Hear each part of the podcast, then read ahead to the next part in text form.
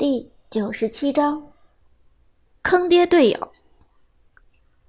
和大部分 MOBA 游戏类似，王者荣耀匹配采用的是 MMR 算法。在这一算法下，一旦一名玩家的战绩过于优秀，那么他接下来队友和对手的差距会越来越大。通俗的讲，就是碰见的对手都是神对手。分到的队友全是猪队友，这种结果在排位中会通过匹配的时长来体现，因为要挑选差距较大的队友和对手，因此匹配的时间越长，说明玩家被系统制裁的程度越严重，队友和对手的两极分化也越明显。苏哲这一局匹配了整整四十七秒，说明他马上就要一打九了。不过苏哲并不担心，排位赛就算要强行控制胜率，也不会超脱段位的约束。顾以你现在的段位刚刚到达尊贵铂金，对手就算再高，也高不过钻石去。只不过这次分到的队友。极大可能会是存留在黄金段位多年的坑货。果不其然，刚刚进入选人界面，问题就来了。三楼上来秒拿了一个狄仁杰。与此同时，一楼打出消息：“我打 ADC。”三楼也不甘示弱，立即也打出了消息：“我打 ADC。”于是，接下来两个人隔空对刷，每人一句“我打 ADC”，来来回回刷了六七个回合。为了一个 ADC 的位置，两个人争执不下。最后一楼直接祭出了老黄忠，同时按下了选定。铂金段位的排位赛，选定之后是不可能更改的。也就是说，一楼这场的英雄已经确定是 ADC 黄忠了。看到这一幕，三楼也直接按下了选定。狄仁杰，第二名 ADC 也已确定。要知道，S 九赛季对射手并不友好，很多高端局甚至直接放弃 ADC，采用双边路打法。苏哲的队友。居然上来就拿下了两个 ADC，这简直就是在胡闹！而一楼和三楼的斗气瞬间引发炮火，二楼立即打字骂道：“叉叉，真叉叉叉！”四楼虽然没有加入争吵，却默默选了个百里守约，三个 ADC。这时，二楼再次打字：“都想掉分是吧？”好，消息发出，二楼选择了后羿，四个 ADC，还没开局就已经崩盘。看到这一幕，苏哲无奈一笑：“看见了吧，这就是十连胜的代价。”顾以你脸都黑了。靠！这都是什么傻逼呀？这样的傻逼队友，系统居然能给找出四个来，我也真是服了。苏哲苦笑摇头，没办法，这就是排位机制。想要一直赢下去，就得要面对这种队友，而且对面一定都是不弱的对手。想要长胜无敌，只能一打九。这边都四个射手了，你还能一打九？顾以你震惊的问。我也不敢保证，只能尽我所能。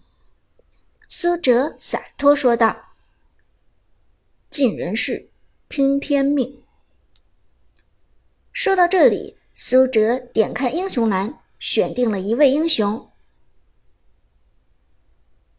汝之造物主，在此。至高创世，女娲。不是吧？你认真的？刚出来的英雄你就敢用？顾以你一脸懵逼的看着苏哲手中的女娲，这个英雄刚刚推出没几天。其实也不是刚出来，体验服出来很长时间了。苏哲笑着说。不过，虽然在体验服中出来过，但苏哲的确没怎么用过。昨天晚上临时抱佛脚，看了一些主播的视频罢了。而在苏哲选定了女娲之后，队友们也都嗨了。干得漂亮！五楼都开始练英雄了，干脆也选个 ADC 吧，送分送的痛快。六分投，不投的是我儿子。苏哲却懒得搭理他们，什么练英雄，这可是正经的上分。在苏哲点击了确定之后，游戏正式开始。对面显然早就做好了准备，战斗一触即发。进入加载界面，苏哲看到了对面的阵容：孙尚香、不知火舞、关羽、达摩、牛魔。这哪里是铂金局该有的阵容？这根本就是王者局的标准阵容，五个英雄个个都需要极强的操作和预判，菜鸡岂敢拿出来造次？八成碰见小号了。苏哲无奈地说：“这五个英雄在高端局很常见，但一旦降临低端局，大概率就是开小号虐菜。”看起来苏哲昨天的十连胜后劲十足，搞得今天简直痛不欲生。不过苏哲也不怕，对面的阵容吓人，自己的阵容更吓人。哐哐哐哐，四个射手，就问你怕不怕？气势上首先就压制住了你，排位赛给你搞出娱乐赛的错觉。游戏开始，峡谷中开始出兵。没等对面英雄露头，苏哲方面黄忠全凭打字道：“福利局对面速推。”结果黄忠这么一打字，狄仁杰立即在水晶下站着不动了。苏哲一看就知道这家伙也忙着打字了，而且手速还不快。果不其然，足足过了半分钟，狄仁杰才慢吞吞打出了一行前言不搭后语的话：“举报这个黄忠，谢谢。这个黄忠是我儿子开的小号，这司妈的玩意儿。”而看戏的过程中，苏哲。已经控制女娲去了中路，同时升级了女娲的二技能创造。现在主流打法的女娲一级主升的技能是推人，也就是一技能放射。但放射前期的伤害微乎其微，唯一值得称道的也就是焦短的 CD 了。再加上放射清线能力也一般，所以苏哲。并未选择升级这一技能，相反，先升级二技能创造，可以提前储存矩阵空间。一级的创造每二十秒形成一个矩阵空间，最多可以储存四个。而这神奇的矩阵空间是女娲一切伤害的主要来源。至于出门装，苏哲选择的依然是一条回蓝项链。女娲拥有四个主动技能，这就注定了他的蓝耗远远高于其他三技能英雄。上线之后，面对的是现版本法师一姐不知火舞，前期两次扔扇子就看得出来对面是个高手。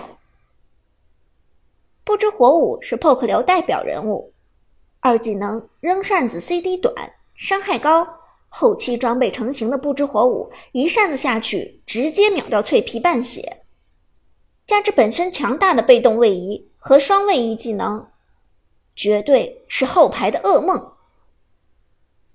而前期不知火舞打得很有侵略性，两次扇子都来得猝不及防。苏哲凭借着风骚的走位，这才勉强躲过对面法师的远程 poke。等到己方狄仁杰在水晶下骂人骂够了上线之后，苏哲也已经升到了二级。二级之后的苏哲升级了女娲的一技能放射。也就是传说中的推人绝学，而与此同时，苏哲已经储存了两个矩阵空间，这两个矩阵空间对他来说至关重要。矩阵空间的释放决定着他能否前期杀人。有了一技能放射的女娲，终于可以和不知火舞拼一拼远程消耗。只不过，女娲推人的前期伤害。远远比不上不知火舞的扇子。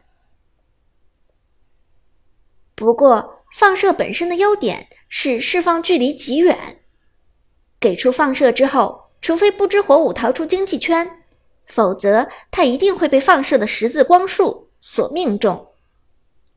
对面的不知火舞笃定了女娲前期伤害有限，无所顾忌的承受着放射带来的伤害。而他的大胆不无道理，被放射命中三次的不知火舞，仅仅只掉了四分之一的血量。这点损失在前期的对线中根本不值一提。自己甩出一把扇子命中，立即就能打掉女娲这么多的血量。而苏哲却并不担心，沉稳老辣的一次次释放着放射。苏哲每一次的放射角度都相当讲究，将滚来滚去的不知火舞逼入绝境。而一旦不知火舞选择躲开女娲的放射，那么他都不得不退出经济圈才行。在他面前有一个两难的选择：要钱就不能要命，要命就不能要钱。考虑到女娲放射微乎其微的伤害，对面的不知火舞显然选择了要钱，又承受了两次放射的攻击，不知火舞的血量仍然还有一半。而看到这一幕，一直静待时机的苏哲终于开始行动。此时矩阵空间已经储存了三个，这三个矩阵足够要了不知火舞的命。启动向前，苏哲的女娲强吃了不知火舞一把扇子，在不知火舞向前突进、发动忍风之前，苏哲抬手在不知火舞身后摆出一个矩阵空间。接下来，女娲衔接第一招放射，近距离的推人几乎让不知火舞无法躲避。不过，不知火舞早已经摸清了放射的伤害，毫不害怕地承受了这一招。然而，这份自信却害了他。很快，不知火舞就尝到了苦头。